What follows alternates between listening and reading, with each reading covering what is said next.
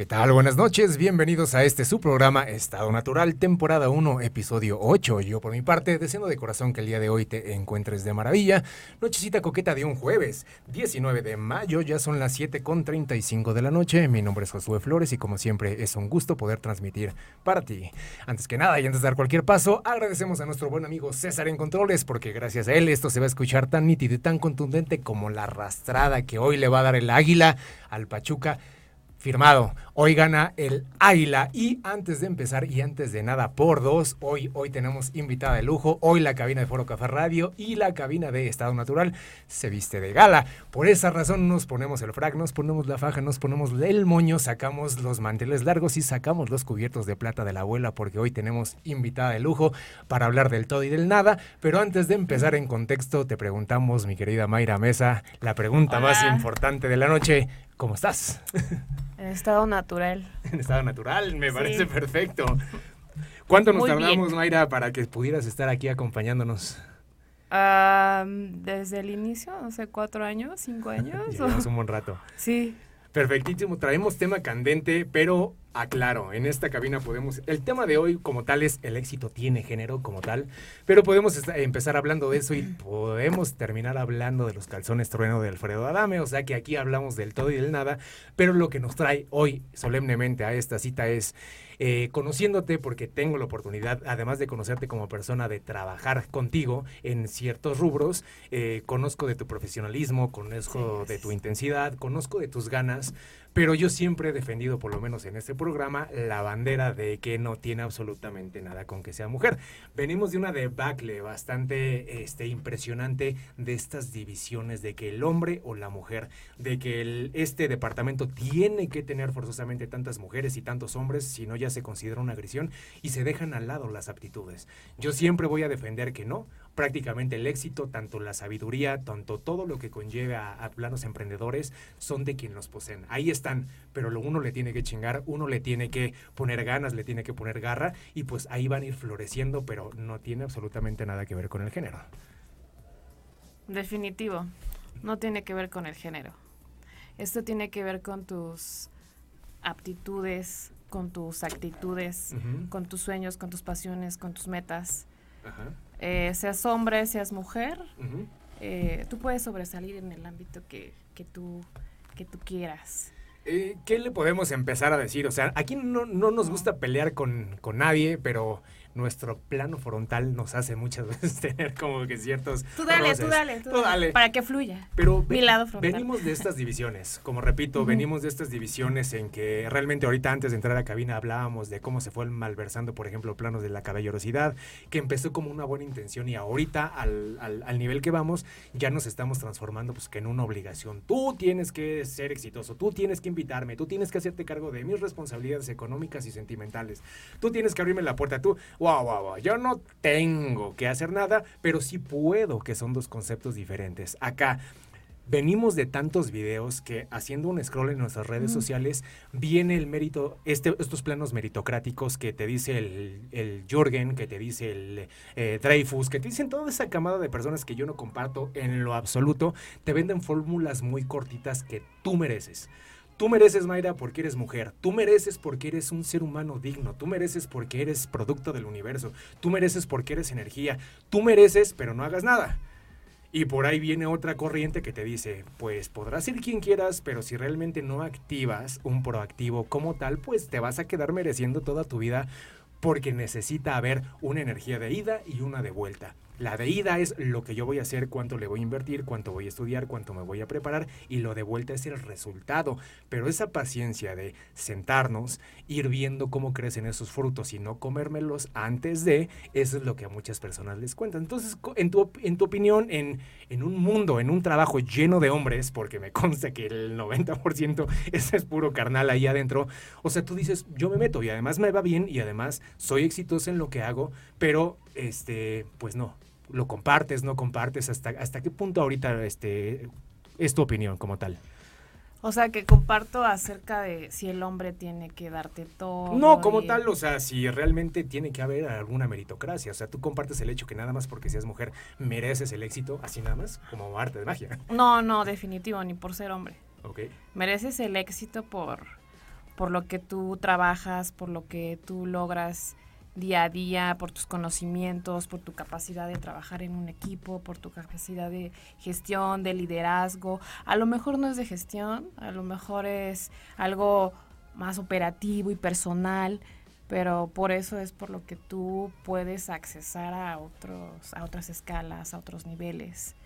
No porque seas hombre o porque seas mujer. No, definitivo no.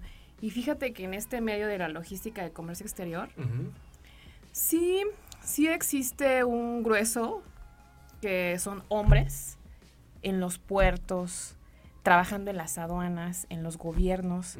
Fíjate que yo me siento muy afortunada. Te voy a contar algo nuevo. Cuéntanos. En la logística, no, nadie, en la logística, en comercio exterior son básicamente, no básicamente, pero la, hay un, un buen porcentaje de mujeres. Okay que tienen puestos directivos, eh, ya sea de ventas, operaciones, compras, etcétera. No nada más son hombres. Sí lo noto que está equilibrado en el, en el ámbito empresarial de la empresa privada de la logística de comercio exterior. Sí. En el lado del gobierno o estando en las aduanas u operando en los puertos, sí, el grueso son hombres. Estas personas que dices, estas mujeres que ocupan este, puestos direccionales, que son cabeza de la pirámide, eh, obviamente están ahí porque se acuestan con sus jefes. ¿Cómo rompemos con esos comentarios tan lascivos, tan estúpidos, pero que siguen siendo parte de una idiosincrasia? Si tienes éxito, seguramente te estás dando al jefe, si tienes éxito, seguramente hay algo, pero es muy difícil creer de buena fe que estás teniendo éxito porque le inviertes mucha hora nalga, porque te preparas muy bien, porque pues, igual de estar en fiestas, pues eh, estás checando tus pendientes, porque estás sacando tus pendientes, porque le inviertes, porque te duermes a tal hora de la madrugada y realmente traes aquí compacto en un puño todo lo que es tu negocio, ¿no? Pero de buena fe, el mexicano, digo, sin criticar y sin hacer una verdad absoluta, decir el mexicano, pero gran parte del mexicano tiene esa parte de no puedo confiar en ti en buena fe. Somos malinchistas cómo en esa posición, cómo podemos desfragmentar un poquito de deja de decir tonterías y pues mejor pregúntale, oye, pues cuéntame de tu éxito porque a lo mejor juntándome con más personas así puedo entender que no todo mundo se acuesta con su jefe. A lo mejor sí hay un plano que pues sí hay que fregarle. Sí, no, definitivo, no, no tenemos éxito por eso algunas mujeres, ¿no? Y algunos hombres. Claro. Lo mismo que piensa él, no sé quién sea, que tienes éxito porque te acuestas con alguien, lo mismo yo puedo pensar de un hombre. ¿Estás de acuerdo? Claro. Y mi consejo, mi opinión sería, no, no le hagas caso, omítelo. No es así porque tú en realidad sales adelante por tus, sí por tus méritos, por tus logros, por tu capacidad de negociación, etcétera. ¿Qué, ¿Qué pienso de ellos? Son retrógradas, no están actualizados, eh, ¿sabes? No están en, en, el hoy, en cómo, en cómo están cambiando las cosas. Simplemente yo lo vería como gente que se está quedando atrás. Y no me la paso pensando en eso.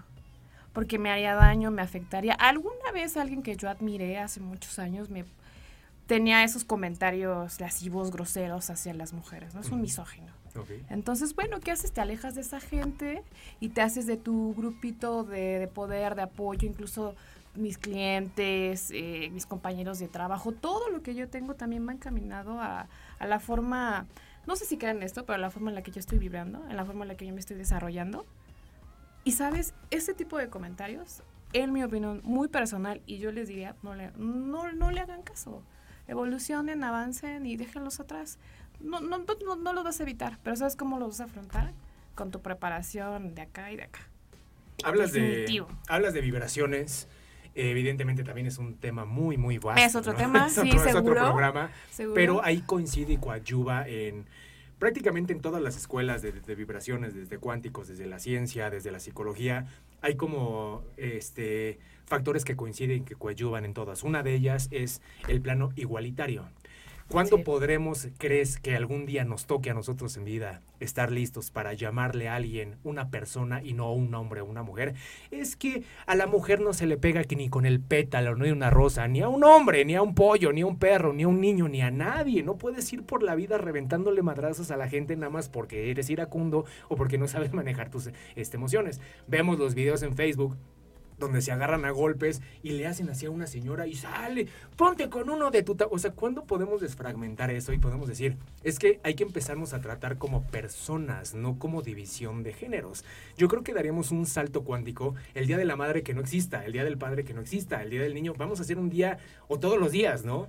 Pero esa división de que es que la es que lo es que el hombre, es que la mujer, es que el hombre, es que la mujer, es que todos somos, todos importamos. O sea, está esta teoría del todo, este, está la parte sintérgica de Jacobo, este, de un estudioso de la parapsicología, está esta parte también de Stephen Hawking, o sea, que hablaban de una teoría del todo que si ustedes no están, nosotros no existimos, y si nosotros no existimos, ustedes no están. Lo mismo el pajarito, sintérgica, pero ahorita me acordé del nombre, la teoría sintérgica de Jacobo Greenberg, y también el, el perrito y también la mariposa, todo es parte de un todo.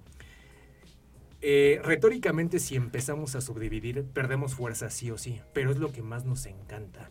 Estamos empezando a agarrar odio. No sé cómo te sientas en tu trabajo, o sea, realmente compartes o sientes los videos que salen y es que todos los hombres son unos violadores en potencia. Cuidado pues aquí está César y aquí estoy yo, y pues yo creo que estamos platicando a toda madre y pues no creo que sientas peligro alguno, y lo mismo pasa con quién sabe cuántas calidades de personas, ¿no? Pero este plano de su división nos está jugando a favor o nos está jugando en contra. No, eh, definitivamente nos está jugando en contra, dividirnos, ¿no? Viendo por, por partes desde, desde tu casa no sé cómo haya sido eh, la relación de tus papás, ¿no? Pero bueno, hablaré de alguna circunstancia muy común, tu pareja, ¿no? Desde ahí, desde si hombre o mujer. Voy a poner el caso ahora de mujer porque estamos orientándolo un poquito a eso, ¿no? a, las diferencias. Una mujer X, o yo, Mayra, se está desarrollando profesionalmente, por alguna circunstancia tienes que desarrollarte con entre hombres, negocios, etcétera. Eh, sí, sí pasa que, que, se dividen. ¿Por qué? Porque muchas veces el hombre no está preparado para recibir eso de la mujer. No todos son iguales, aclaro. Ya hay hombres que están bastante evolucionados y trabajar, trabajados en no solo ser los proveedores, sino también eh, son receptivos, ¿no? Son seres dadores y también reciben, etcétera. Entonces, bueno, eso es algo que separa desde la pareja. Yo no me iré más atrás con los papás, pero, pero eso es algo que separa. Sí podríamos llegar en algún momento, no sé si tú y yo lo vayamos a ver, pero quizás conozcamos un grupo muy selecto de personas que, que nos vemos como seres humanos, no como hombre, mujer, sino como seres humanos, sí en la medida que vayamos trabajando, aceptando, siendo más empáticos, por supuesto. No creo que me toque en esta vida. Todavía nos falta, todavía nos falta, yo creo, pero estamos muy avanzados. Yo no te diría que estamos eh, como hace unos 50, 30 años, ni 20 años. ¿No? Y no estoy enojada con cualquier, con los hombres, no, tampoco. Algún tiempo sí tuve mis procesos, tuve que crecer, desarrollar. Cada quien tiene cuestiones distintas que aprender, evolucionar, no estás exento de nada, solo puedes cuidarte y de lo que te pase es difícil, cualquier circunstancia, pero sacarlo mejor, aprender. Se dice muy fácil, pero bueno, en realidad, ¿qué más es sino eso? ¿No? Ahorita hablaste, tocaste un tema que, ah, mira, lo, lo, dices y hasta empieza a oler azufre. Es un ah. tema con mucha polémica, el tema de las parejas. Si ah. tú algún día tienes la oportunidad de tener hijos, hija, hijo, no importa porque estamos hablando de personas, realmente en el momento de la educación te vas a topar con el tema de tú vas a ser el proveedor, tú tienes que ser el proveedor y tú tienes la que ser la que recibe. O piensas romper con eso, o sea, piensas decir, o sea, yo en algún momento le explicaba o le trataba de explicar a un grupo de amigos, o sea, por qué un hombre, un niño se tiene que perder de que le regalen una rosa. Porque es gay, no es gay. ¿Por qué un niño se tiene que este, perder en su vida de que lo procuren, de que le llamen, de que le manden cartitas, de que, o sea, de que recibir la reciprocidad de un interés romántico o no romántico, carnal, sexual, erótico, como lo quieras, pero esta sinergia de que el hombre es el que te tiene que ligar, el hombre es el que tiene que proponer, y si no propone, ah, es un poco hombre, pues para empezar, sigan explicando que tiene que ver eso con la virilidad, pero bueno, ese también es otro tema. Pero si tú te tienes que exponer ante educar a tus hijos de decir, a ver, mija, pues tú ve, O sea, llega a donde tengas que llegar, no seas una princesita de que tengas que esperar con tu bolsita que llegue un príncipe azul. Pues si van a ir a las hamburguesas, vete a las hamburguesas y mira, yo te doy aquí cualquier cosa, traes el teléfono, llámame, o sin criticar, o pues no, o sea, sí, tú vas a ser que si un hombre, por me ha tocado infinidad de veces que le dicen a la hija, pues tú quién te crees y con quién, con qué pelafustán está saliendo. Si va a salir contigo, tiene que venir a la casa tiene que pasar por ti. No eres una cualquiera y yo sí de, no puedo creer lo que estoy escuchando, ¿no? Pero bueno, esa es mi forma muy particular de pensar. Aquí, ¿en qué posición estás tú? Sí, de, mm, poniendo el caso de la pareja, ¿en qué posición voy a estar si el, la dadora o la que recibe, la que educa, la que prohíbe? Ah, en ese sentido, ¿sabes? Mm, y quizás va a sonar muy idealista, yo creo que por eso soy soltera. Entonces, mm, me gustaría una persona con la que tú puedas establecer una equidad, una igualdad y sí tendrá que ser una persona que esté preparada como persona, económicamente, y eso no quiere decir que seas el supermillonario ni el supermaster, sino una persona estable, que sepa recibir, que sepa dar. Igual yo no tengo problemas con eso. No prefiero tener el, el, lado de la mujer que recibe, cómodo. Porque la verdad me aburriría mucho. ¿no? no sé ustedes qué piensan, pero yo me aburriría mucho. Entonces, bueno, eh, me gustaría quizás en algún momento siendo madre, imaginándomelo, pues sí tendrás que vivir tu maternidad, un tiempo estar con tu hijo, cuidándote, cuidándolo. Ese es un instinto. No, digo, no lo, no, nunca lo he sido, no sé si algún día lo sea, sin embargo, lo alcanzo como a tocar, a medio, sí, sentir, vislumbrar. Es eh, definitivo, como mujer tienes instinto de estar con tus hijos. Probablemente si yo tuviera la capacidad, eh, los recursos, todo, pues estaría una una época, no sé, hasta los 8 o 10 años, no sé. O ya en un momento buscaría trabajar, etcétera. Puede ser que en ese momento pues a tu pareja le toque ser el proveedor, pero no siempre va a ser su función. ¿no? Te vas a poner de acuerdo qué vas a dar tú, qué va a dar Pero si, por ejemplo, llega la persuasión de un, por ejemplo, de mi lado, inseguro, y te digo, como se escucha muchas veces, yo no quiero que mis hijos los eduque nadie más, los tiene que educar su mamá. O sea, entre sí, entre no te está diciendo, quédese en su casa, señora. A ver, ¿cómo, cómo? Regrésamela, ¿cómo? Hay muchas personas que dicen, pues ya vamos, ya vamos a ser papás y pues yo no quiero que mi hijo sea de que lo eduquen en un colegio o que se la pase en una guardería todo el día, lo tiene que educar su mamá. O sea, que te están diciendo muy quedito y de una manera, pues más o menos ahí media maquillada y coloreada, que pues que de aquí para real ya no puedes eh, trabajar, ya no te puedes independizar. Claro. esa parte de ti ya terminó, ahora te, te tienes que quedar a cuidar a, nuestros hijos, ¿no? Que es una forma eh, muy persuasiva, ¿no? O sea, no se debería, pero hay personas que utilizan esa carta. Mm, yendo al extremo. Pues sí, básicamente. Ah, imaginándome. Bueno, primero, en realidad yo escogería a la persona para no llegar a ese punto y me pondría de acuerdo. Pero opinando acerca de lo que es, oye, alguien que tenga, ya no siendo Mayra, sino viéndolo de fuera, porque bueno, yo platicaría antes, acerca, me pondría de acuerdo. Y yo creo que como madre te va a encantar estar con tu hijo.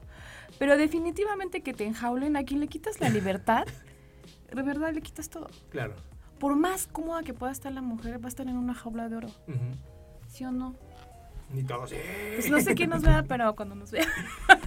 Pues mira, no, me digas, este, no me digas. Susan Mark te dice buenas tardes, Rosalía Rodríguez te dice buena tarde, Ad Su te dice eres la mejor Mayra Mesa, o sea, de que te están viendo, te están viendo. Y nos van a ver más después. Pero, o sea, eh, en un plano de ah, idiosincrasia, ustedes tienen que vivir con eso. Yo tengo que ser la encerrada. Que ahorita yo creo que ya se está eh, diluyendo. Ya dicen, vete al carajo, yo me voy a salir, agarro mis cosas y vámonos, ¿no? Este, este cambio, yo pienso que está evolucionando a pasos que a mí me gustan hay un grupo, porque se los juro, que esas mismas personas que tú les hablas, yo también les hablo, les digo, se los juro que hay un montón de hombres que nos encanta una mujer decidida, que nos encanta una mujer... y lo este, contrario también. Ah, no, sí, por supuesto, pero eso es como lo más común, ¿no? Una mujer este, sosegada, doblada, es lo más común que pueda llamar la atención porque es muy controlable, muy manipulable. Pero esta es mujer, es, hay mujeres que tienen una mala información que dices, es que las mujeres muy exitosas eh, espantan no, no y no. O sea, una mujer segura que no me tenga que pedir permiso, como hablábamos ahorita aquí afuera, pues ya me voy, que te vaya muy bien. Y no te tengo ni siquiera que decir o persuadir con que cuando llegues me avisas porque me preocupas. No, pues ya estamos grandes, ya tenemos peleas en el coliseo. O sea, ya realmente este amor de poder construir algo sin planos de, una madre o de un padre, o sea, prácticamente ahí van a romperse. Ya tienen por ahí una fisurita. Tú piensas que por ahí si le continuamos dándole, dándole, golpeteando la pared, llega un momento en que podamos entender, las personas no me pertenecen las personas, no, no puedo estar checando el celular de alguien nada más porque se me antojó porque soy una persona insegura. Yo no te puedo tener ahí como un lurito cantarín esperando a que yo llegue del trabajo y si llego de buenas, se arma la machaca y si llego de malas, además de que estuviste encerrada todo el día, tienes que soportar mi humor. Ya nada más falta que me quites las botas, ¿no? Mientras te cuento cómo estuvo mi día. Entonces, necesitamos esa resistencia, Mayra, necesitamos esa resistencia como para decir, hay que educarnos, pero eso viene de casa, de los reflejos y arquetipos que tenemos en casa, que los hijos vean que no, no somos pertenencia de nadie que realmente nadie nos puede pertenecer y salir ya de las jaulas y podernos empezar a tratar, como regresamos al principio del programa, como humanos, no como labores, no como números, no como este, signos de pesos, no como estrategia, no como alguien que me puede dar un hijo, no como una estrategia así per se, sino realmente como, como como un humano, sí, como un ser humano, como alguien que te va a compartir, aportar, tú le vas a dar de lo tuyo, él, o sea, hacer una vida más bonita, un compañero sentimental, quizás no precisamente hijos, o si sí, bueno, es maravilloso. Y también, sabes, tocando el punto de la familia, de la idiosincrasia que traemos, etcétera. Mm, sí, pero los papás no tienen la culpa al 100%.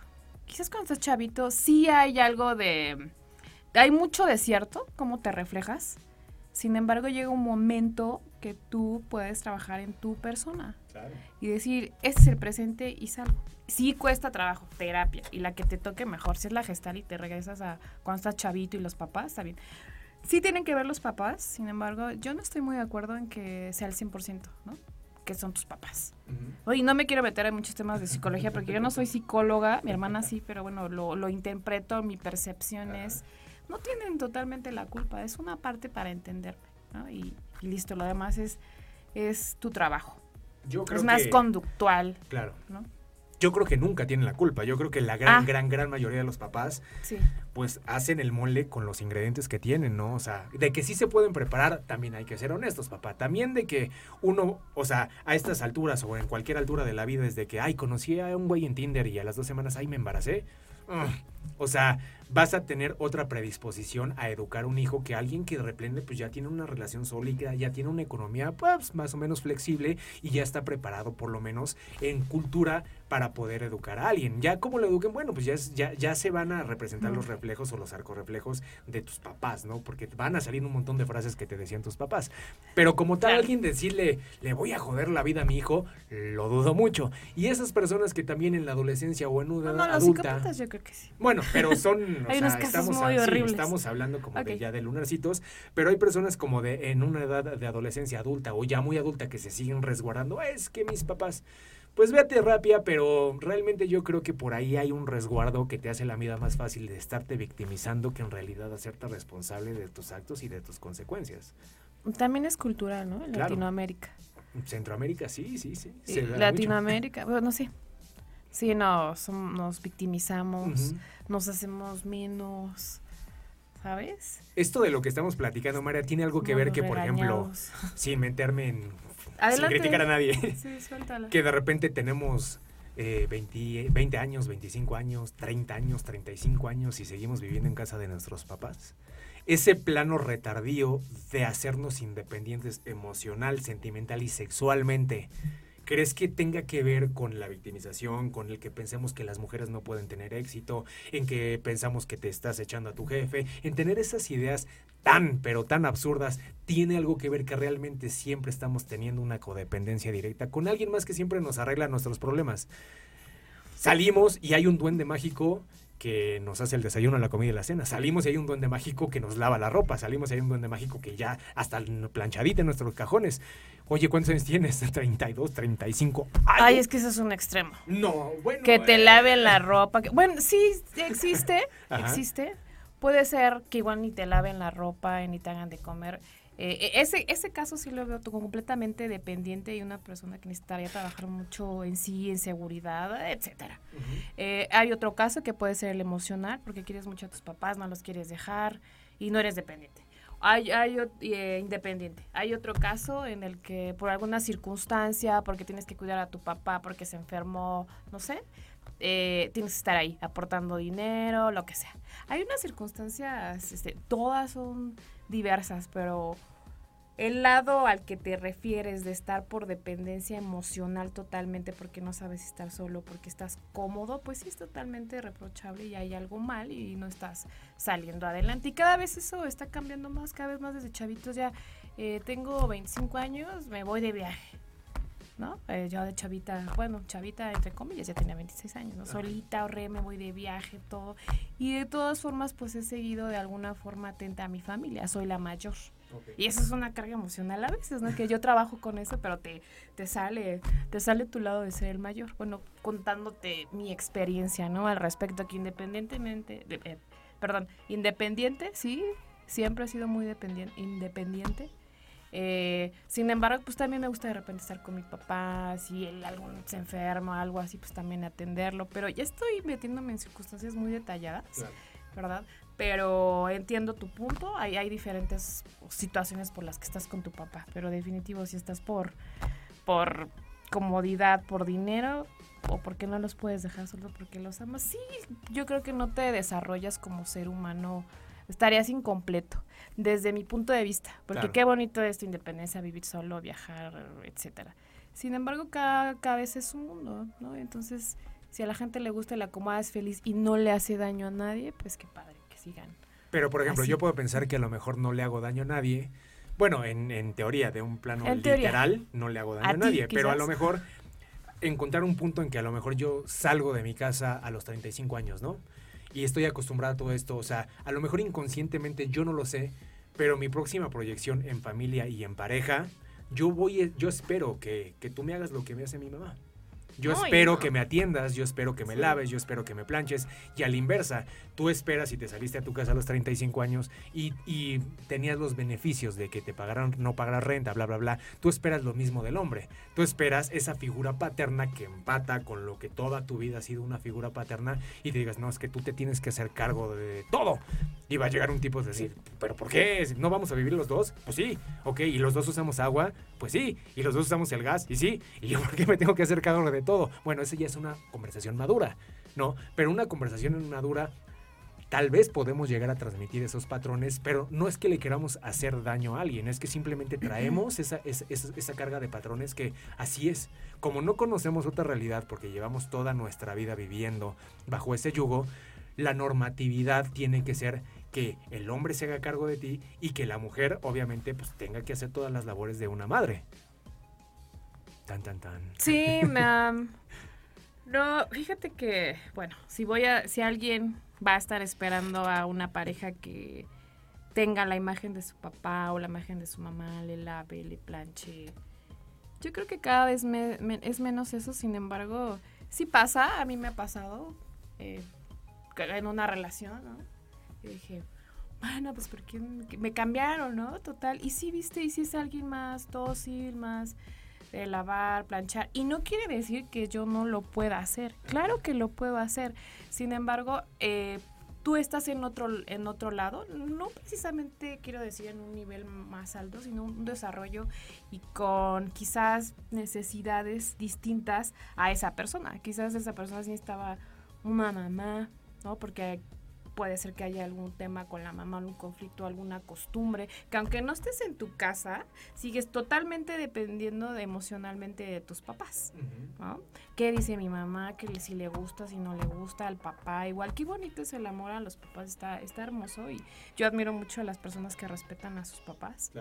Em, pero bueno, eso que tú decías yo creo que está muy relacionado con tus necesidades, con tus carencias emocionales, con tus ganas de controlar a alguien. Y, seguramente pues la persona no le gusta ser libre, porque si lo eres lo vas a dar, lo vas a otorgar.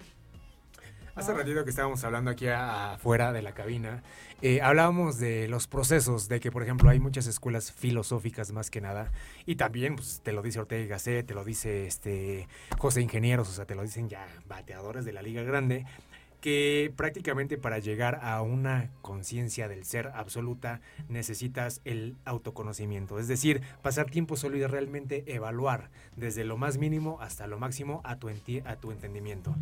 Estas personas que no pueden estar solas y en una sociedad tan egocéntrica como estas, una mujer que pasa tiempo sola es una cusca, seguro está con miles de hombres, seguro esto, porque así, así, así somos, somos La gente que no te conoce, luego yo digo, ¿qué? Está soltera, tiene algo malo, seguro tiene, no eso sé. Eso es verdad, me he enterado de repente de cosas que yo, ¿qué? ¿What? Ajá. Porque te ven sola, dependiente, que sales va guapa, arreglada con el tacón, la falda. Pero aquí lo irónico. Tomas el Uber, quién sabe qué están pensando. Eso es, es curioso, ¿eh? aquí lo irónico es que la escuela filosófica te dice lo contrario. Las personas que llegan a realmente tener comodidad y asertividad con su soledad son las que han creado un nivel de conciencia muchísimo mayor que la media, ¿no? El programa pasado recomendé este libro de eh, El hombre mediocre de, de José Ingenieros es, ah, no, es un dolor de cabeza, pero realmente es, muy máximo, es superlativo, pero sí te puede dar muchos dolores de cabeza, pero en síntesis es mucho de eso, ¿no? O sea, ya cuando llegas a ciertos niveles de conciencia, o sea, se queda la media y tú vas viendo cómo se va quedando la media sin criticar, ¿eh? Pero simplemente, o sea, ¿cómo no poder entender algo tan básico como no, no estoy listo para tener pareja? No, tienes, tienes que tener, pero no ah, estoy listo. ¿Por qué quiero tener pareja? No, no estoy madurado, porque no quieres tener una pareja. Soy iracundo, soy e, egoísta, soy egocéntrico, me encanta el chupe, pero con todo, me encanta la fiesta. Voy a tener un hijo. Y así empiezas con las peores decisiones de tu vida. ¿Por qué no se vale? No estoy listo para tener familia. No puedo ahorita tener un hijo. No me importan las presiones sociales, no me encargan las, no, no, no me importan las cargas ahorita ni las resistencias. ¿Por qué no podemos tener ese control de poder decir, mira, yo hace tres años que no tengo novia, pero sigo queriendo a mi novia?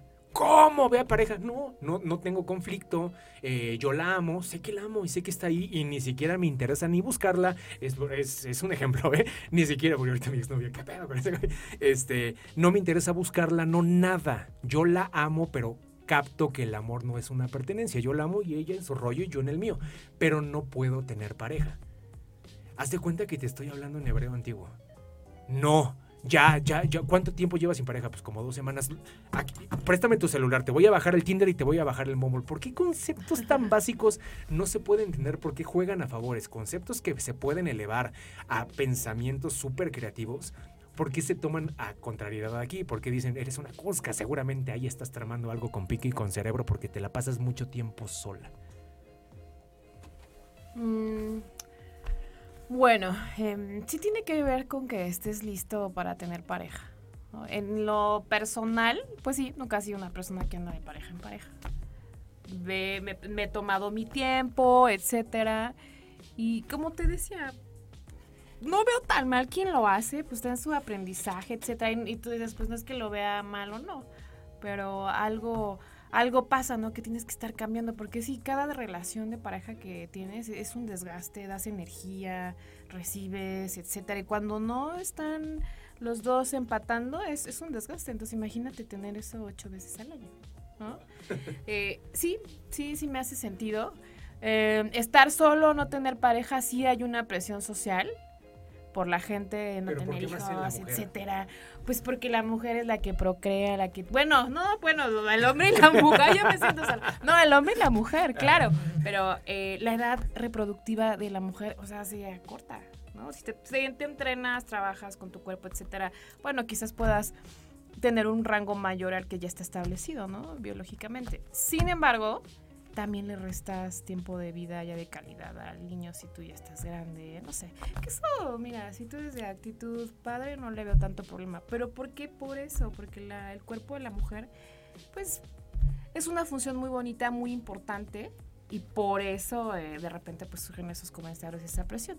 Sin embargo, al final pues también eso es como tener un hijo es una decisión y en conjunto eh, también eh, tener una pareja bien nace desde ti, tener esa, esa decisión. Si no tienes pareja, pues, ¿qué pasa? ¿Qué tiene? Puedes tener eh, algunas personas que estás conociendo, pero no has decidido que sean tus parejas definitivamente, eh, etcétera. Yo no lo veo malo. Yo no me siento como tú de, oye, yo soy solitaria, soy una enojona, una grina. Yo digo que soy súper linda. Yo no, entiendo por qué. yo no entiendo por qué. No. Ah, ah. no, no es cierto. Sí, sí he tenido parejas, pero yo también me siento que ya no fluyo, ¿no? Digo, bueno, pues que aquí ya no. Y ya más de lo mismo ya no. Y me, me cacho cuando estoy saliendo con una persona y digo, oye, sí he aprendido porque ya no quiero más de esto, más de lo mismo. Incluso amigos que toda la vida enamorados, etcétera, y lo veía muy normal. Ahora digo, no, ¿sabes qué tiene el patrón de, de, estos, de estas parejas? No, ya no más de lo mismo. Y rodearme de gente que me, me, aporte, que yo le aporte, ¿sabes? Y yendo al tema de eh, qué pienso de estar sola, pues está padrísimo. Está sola, pues está padrísimo. No estoy para nada negada a mí sí me encanta el tema de tener una pareja sentimental. Y yo sí creo que un día eh, va a suceder y la voy a encontrar. Sin embargo, yo también voy a seguir disfrutando de, igual no una pareja definitiva, pero de conocer a alguien, de repente se va, lo conoces, ya no avanzaron, pero te diste la oportunidad de, salir con alguien. Supongo que te vas haciendo esto. Bueno, ¿qué tanto? Así que de plano no salgo con nadie, no creo. Pues fíjate que sí me dan mis etapas del Zaratustra. Pero, pero no siempre, ¿así? No siempre, pero sí, últimamente ya, ya, ya dije, me estoy pasando de, de tueste porque o sea, lo justifico porque estoy en otros proyectos. Justamente era como eh, justificando mi siguiente pregunta. ¿Influye? ¿Qué tanto nos influye esta programación? Que el, el amor romántico tiene que ser forzosamente algo de la canasta básica. Nos los venden desde la mitología. No es que el ser humano nació con dos cabezas, cuatro brazos, cuatro piernas, dos corazones.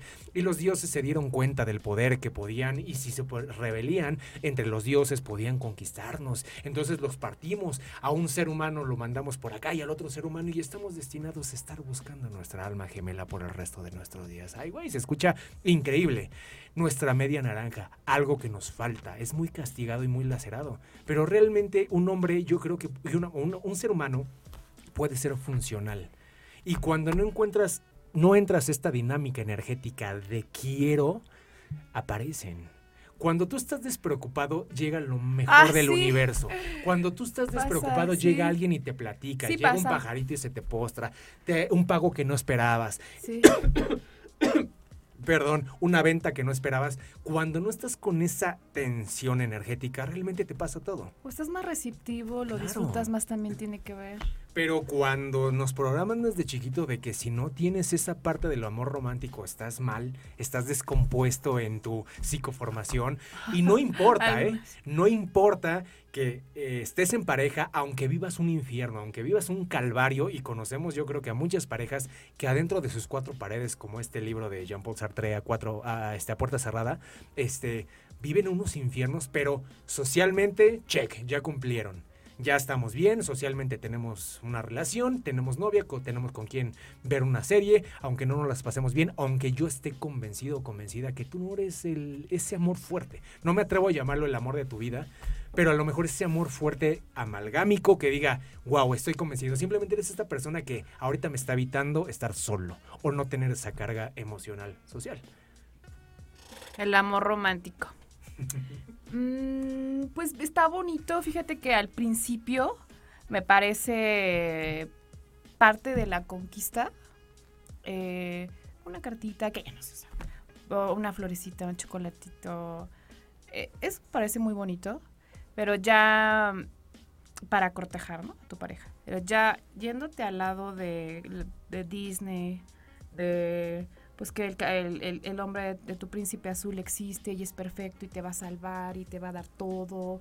Y tú, pues tú básicamente no tienes que hacer nada más que recibir, ser bonita, estar arreglada. Pues vamos a cambiar esos estereotipos ahora, quitarnos el vestido, clink, vamos a hacer otra cosa eh, como mujer, ¿no? Pero mm, yendo, continuando con el tema del amor romántico, pues mm, como conquista está bien. Y sí, repito, hay que quitarnos esos estereotipos de princesa. ¿No? De chavita, pues bueno, pasa. Pero desde, desde mamá, desde las novelas. Fíjate que nunca he sido mucho de ver novelas, tele, soy más de videos, cosas a escuchar. Sin embargo, sí, eh, sí venimos de una época de muchas novelas. Ahora las novelas van a ser Netflix, pero bueno, venimos de una época así, las mamás, mi mamá en su momento pensó así, ahora es totalmente diferente, pues porque no le fue bien, ¿no?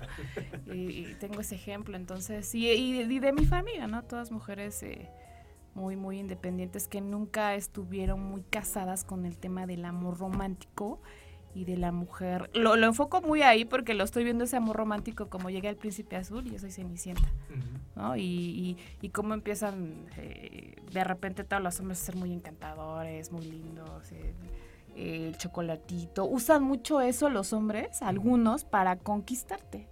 Y si no estás preparada, para diferenciar el amor romántico del real de una persona estable, pues te vas a ir como gorda en tobogán, ¿no? O gordo en tobogán. También le pasa a los hombres, también ambos. Ambos, ¿no? Puede ser una mujer muy estratégica que sabe conquistar un hombre muy estratégico.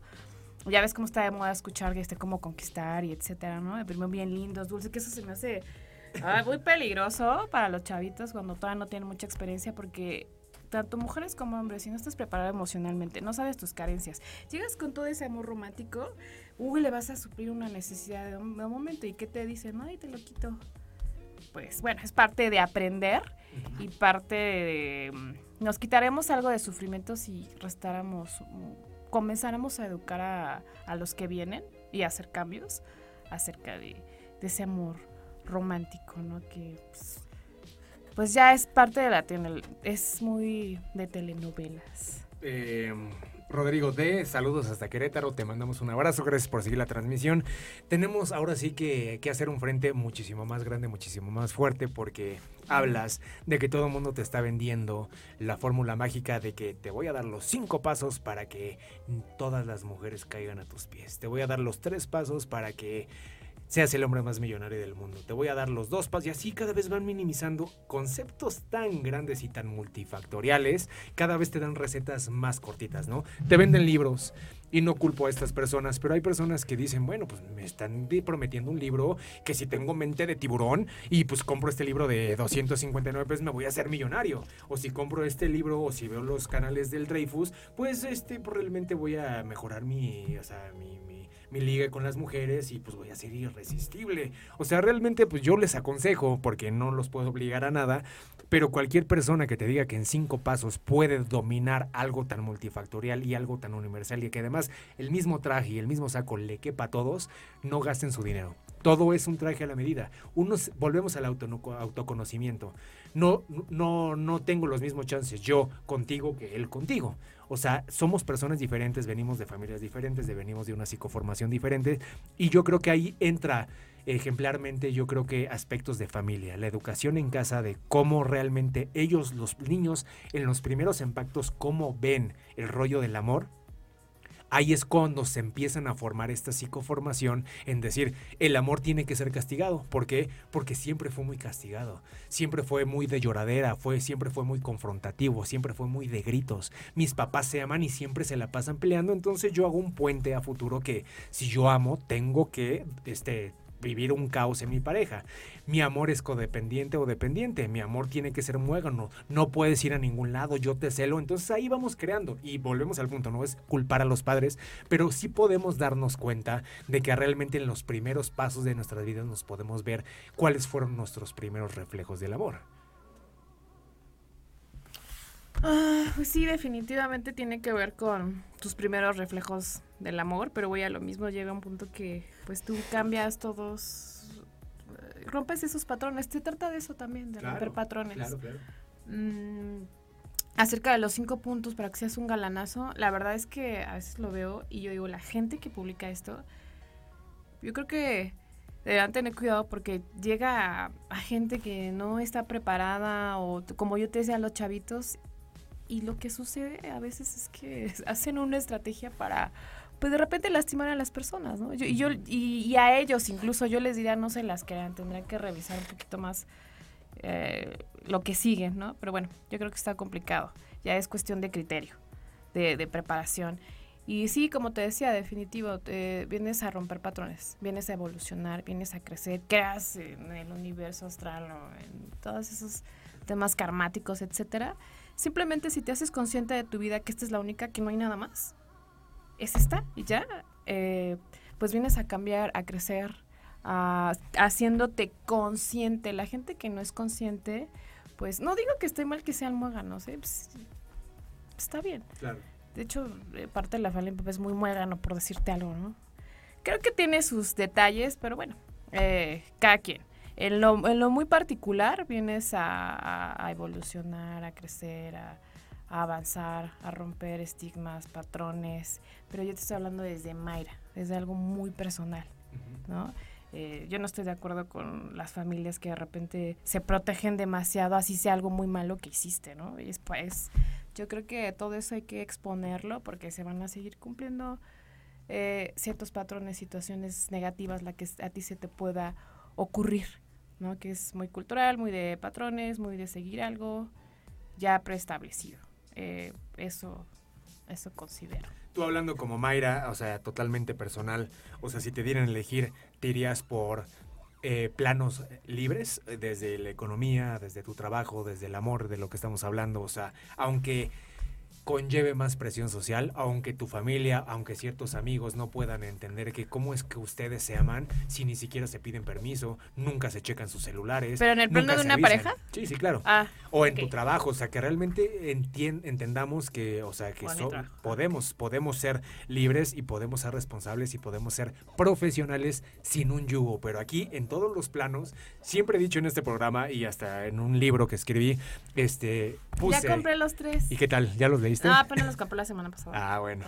Entonces, ahí, me dices qué, qué tal este, te, van, te van pareciendo, pero uno de ellos escribo que desde que nacemos siempre tenemos yugos. Siempre va a haber alguien más importante que nosotros. Desde que nacemos, Dios es más importante que nosotros. El matriarcado, el patriarcado. Y después, nuestros papás son más importantes que nosotros y es irrefutable. Después, nuestro, nuestros profesores en toda la era de la escuela son más importantes que nosotros. Después, independiente que llegue primero, pero si llega primero el trabajo, nuestros jefes son más importantes que nosotros. Después, nuestra pareja es más importante que nosotros. Después, nuestros hijos son más importantes que nosotros. Y llegamos al final de la vida y todo mundo fue más importante que nosotros. No sabemos estar sin un yugo. Entonces no sabemos... Sí tienes razón, sí pasa. Entonces, o sea, ¿tú preferirías trabajar por, por planos independientes, libres en todos los sentidos? Mira, definitivo, pero también viene de la libertad de acá, porque te voy a poner un ejemplo profesional. Yo trabajo para una empresa en comercio exterior, yo estoy contratada con sueldo, prestaciones, más comisiones, ¿no? Y a mí lo que me mueve mucho son también, claro, mis comisiones, pero no nada más ese, ese objetivo. O sea, ¿qué te voy a decir? Libre al 100%, eh, o como lo podrán entender, manifestar, no sé, no, no, no podrás decir, ay, sí, soy totalmente libre porque tengo mi empresa y yo hago lo que quiero con mi empresa. En ese sentido, no, yo estoy aquí, tengo libertad de organizar mi tiempo, de proponer proyectos, desarrollarlos, de, de, dar el todo, de hacer lo que me gusta, lo que me apasiona. Me encanta el comercio exterior, la logística, me encanta hacer negocios, me encanta el networking y me dejan hacer todo eso. Y tengo un jefe increíble, increíble. Entonces, bueno, yo, eh, bueno, es muy buen líder. Entonces, ¿qué te puedo decir? Yo me siento libre. Libre eh, porque me hago lo que me gusta y aparte me paga. Ok.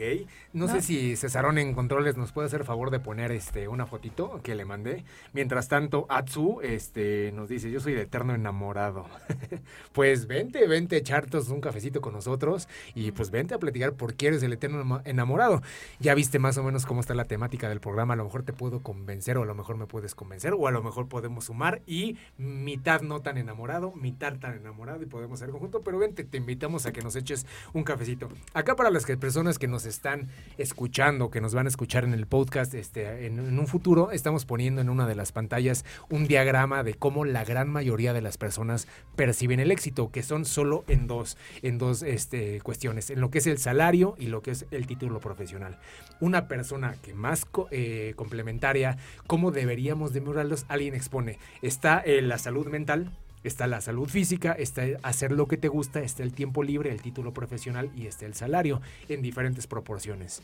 ¿Cuántas personas, o sea, tenemos el tiempo de cuidar nuestra salud mental? ¿Cuántas personas tenemos el tiempo de tener tiempo libre? Pero que lo veamos como es parte de y voy a echar la flojera, pero estirado, ¿no? Hasta, hasta que se antoje. No Pues siendo siempre tu- tenemos que estar siendo acá. tu prioridad y organizándote, definitivo. Ajá.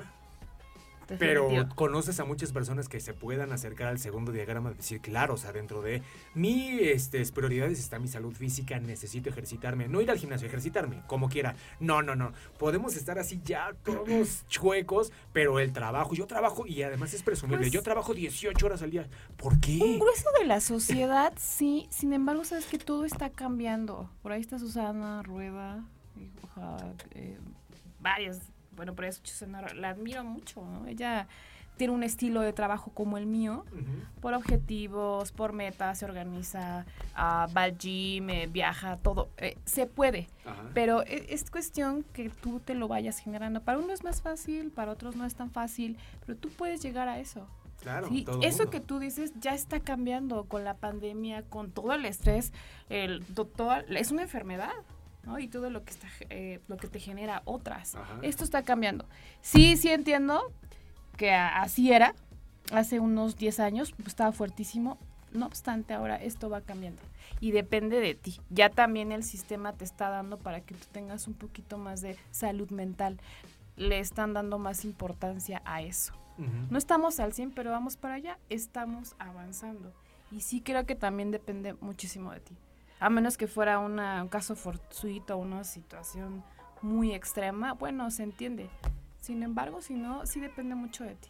Aquí cabe aclarar que evidentemente, no, sí, aquí no, no se trata de decir esto es lo mejor o esto es lo peor. Yo como vivo mi vida es mejor que la tuya. No, no, no. Simplemente es poner arriba de la mesa como diferentes puntos de vista y sí, por lo menos en este programa dar conciencia de que como en el avión, ¿no? Cuando se encienden las alarmas arriba en un avión o ya en alguna emergencia, caen las máscaras de oxígeno y el primero que se tiene que proteger es uno mismo. Y lo mismo es la analogía de la vida. Primero debemos de pensar en nosotros mismos y consecuentemente después a nuestros hijos o a nuestra pareja. ¿Cómo Sí. podemos ser más funcionales entendiendo que sin salud no podemos tener muchas cosas? No le podemos dar toda nuestra energía a un trabajo, no le podemos dar toda nuestra energía a una pareja, no le podemos dar totalmente algo a algo. ¿no? O sea, forzosamente tenemos que decir primero yo y me voy a cuidar yo. Y primero necesito entender el concepto del amor a como yo lo entienda. Pero si yo me trato bien y me apapacho, yo lle- llevo una buena relación conmigo mismo, es, eh, hablando en tercera persona. Puedo entender a lo mejor con más facilidad lo que ya cuando tengo una pareja, un concepto más amplio del amor. Pero si yo mismo me autodestruyo a diario, si yo mismo no entiendo los conceptos del amor, si yo mismo pues eh, me alcoholizo muy seguido, me fumo tres cajetillas al día, o sea, llevo una vida autodestructiva, pero quiero que una pareja venga a arreglarme la plana y tú tienes que ser responsable de que yo esté feliz. ¿Cuánto peso le damos a alguien? Sino simplemente nada más poner al radio escucha de decirle, pues hay que empezar por uno mismo. Yo confío en ti como tú confías que en estas personas. Yo también estoy de su lado, claro. Cada quien tiene que descubrir qué es mejor para su beneficio. Hay quienes va a hacer el yoga, hay quienes va a hacer el ejercicio, el fútbol, hay quienes va a hacer maquillarse, hay quienes va a hacer peinarse. Pero sí encontrar, es importante encontrar esos tiempos de hay que bajar decibeles, hay que hacer los que nos gusta, lo que quieras. Hay quienes se van a ir a Finlandia, yo me voy a la cineteca, ¿no? Sí. Y así, cada, pero- Cada quien pero exactamente, sus- pero sí es importante que nos volteemos a ver a nosotros mismos, que no todo en la vida, hablando como regresando al, al- al inicio del programa, toda la vida es el éxito monetario. Podemos ser muy exitosos estando tirados en esta cama y decir, soy exitoso porque encontré la calma, encontré esa Qué sabiduría. pobre sería si vas solo por dinero, ¿no? Pero Sí, es muy importante y cómo ayuda, pero también muy importante la salud mental, que te sientas bien, que te apasione lo que haces, que te gusta, que, flu- que fluyas. Ajá. A veces ya no es eh, cuándo, no es dónde y por qué. Y mira, al final de cuentas no estoy peleada con eso. Se va dando por agregado. Ok. ¿No? Ajá. Cuando haces lo que te gusta, te cuidas desde ti, tomas esas decisiones de estar mejor, de, de- de relacionarte con las personas adecuadas. Tú, todo se va acomodando. El dinero viene por agregado, ¿sí o no? Claro. Josué? Claro. A Y no- veces tarda, está bien, pero disfruta el camino. Claro. Quizás no vas a ser un magnate, perfecto. Pero no te pasa Pero- en los niveles en los que te mueves que irónicamente las personas muchas personas, yo tengo la suerte de conocer a muchas personas que llegan a ese nivel económico, que tienen compañías, que son dueños de sus negocios y son los más desinteresados. O sea, los ves echándose una tlayuda en el zócalo. y ni siquiera lo están subiendo en las redes sociales desde que vamos. ¿Qué pedo? Sí, son más relajados, sí, totalmente, sí, sí, sí, sí, sí, totalmente. Y otros que igual bueno, no tiene que ver si vienes desde abajo, desde arriba, yo creo, y tienes dinero de repente. Tiene que ver con, con estas dos cosas, ¿no? Con tu educación, con tus sentimientos, con cómo piensas, eh, con tus valores, principios, con tu desarrollo de persona, para que te comportes así. Porque es cierto que hay gente que de la nada se hizo rico, tiene un... Muy Huicho Domínguez. Exacto. Ah, lo, dijiste bien. no, no, es por menospreciar, pero sí es gente que, que es la que más te ataca. Oye, ¿y tú qué estás haciendo? Oye, Mene, tú no has crecido porque no tienes tu empresa. Ah, pero tengo esto, aquí yo me siento bien. ¿Y cuál es tu problema? a lo mejor sí la voy a tener. No sé, ¿ves? Claro. Eh, es la que más te ataca. Y otros a otro nivel, pues sí, precisamente se fijan más en la persona. Claro. Es, es algo importante. No es una ley totalmente, no obstante, en la práctica es, así están los porcentajes, ¿no? Así está la estadística. Híjole, teniendo tantos bombardeos de, no sé, se me ocurre un chico Gucci, por decir la marca, que se las regalamos, o sea, que te dice de que no estás en mi nivel porque no tienes unos tenis de 250 mil pesos. Si usted le acongoja eso y se siente mal porque no está a su nivel, eh, eso va a ser muy momentáneo. O sea, créame que yo sigo diciendo que respetando la falacia de la unicidad, que la explicaré en otro programa, si usted ya lo sabe, me va a seguir en este comentario, este, realmente usted tiene algo con muchísimo más valor intrínseco que unos zapatos de 250 mil pesos. Puede ser desde una sonrisa, puede ser desde la humanidad, puede ser desde, desde los planos de apoyo, puede ser el humanismo, puede ser el amor, el amor que es el plano más fuerte que existe en este planeta planeta no se vaya hacia lo efímero. Mi querida Mayra, pues como siempre lo digo en este programa, aquí en este espacio hay un problema cuántico lo que allá afuera. Este, es una hora, aquí son cinco minutos, se nos acabó el programa, llegamos al final del programa, no sé cómo lo quiera cerrar, aquí se nos va de volada el tiempo y pues, pues yo nada más me despido dándole gracias a, todos todas las personas que nos regalaron un comentario, una interacción este, aquí en, en el chatcito, ya los veremos y los contestaremos con calma y pues yo por mi parte me despido porque mi querida Mayra nos va a cerrar el programa dándole las gracias y este, nuevamente pues atribuyendo, dándole las gracias a nuestro querido Cesarón porque como siempre esto se escucha de calidad. Si alguien sabe cómo ve la América de Pachuca, que nos pase el marcador. Pero mi querida Mara, llegamos al final del programa, programón. La verdad es que lo disfruté. Muchísimas gracias por aceptar la invitación, muchísimas gracias por venir a echar chisme, a compartir micrófono, intelecto, personalidad y todo lo que conllevó a tener una buena plática. Y pues tú dinos, ¿cómo cierras el programa? Pues con un agradecimiento total a los que nos están escuchando, a mis amigos, los que por ahí eh, nos dieron comentarios, cada ratito los veo si no van a ver. Pero muchas, muchas gracias. Muchas gracias. Besotes y gracias por la invitación. No, hombre, aquí tienes tu programa, Mayra. Cuando quieres venir a echar chisme, tú nada más me avisas. Ya sabes que pasamos por todos los programas. Si tienen usted, alguien, alguien, usted que tiene algún, este, algo trabajando desde algún poema, desde un libro, desde alguna pieza musical, desde algún deporte, algo que necesite ventana, nos surge platicar contigo porque nos encanta venir a platicar con gente interesante, con gente que propone, con gente que ya se la sabe, pero simplemente pues no encuentra ese escaparate como para decir yo estoy creando, yo estoy lo que sea, tú vente a echar un cafecito conmigo y podemos a platicar desde la nada hasta del todo sin ser petulante. Pero por lo menos hoy llegamos al final del programa, nos vemos al siguiente programa y pues por el día de hoy esto se acabó. Bye bye.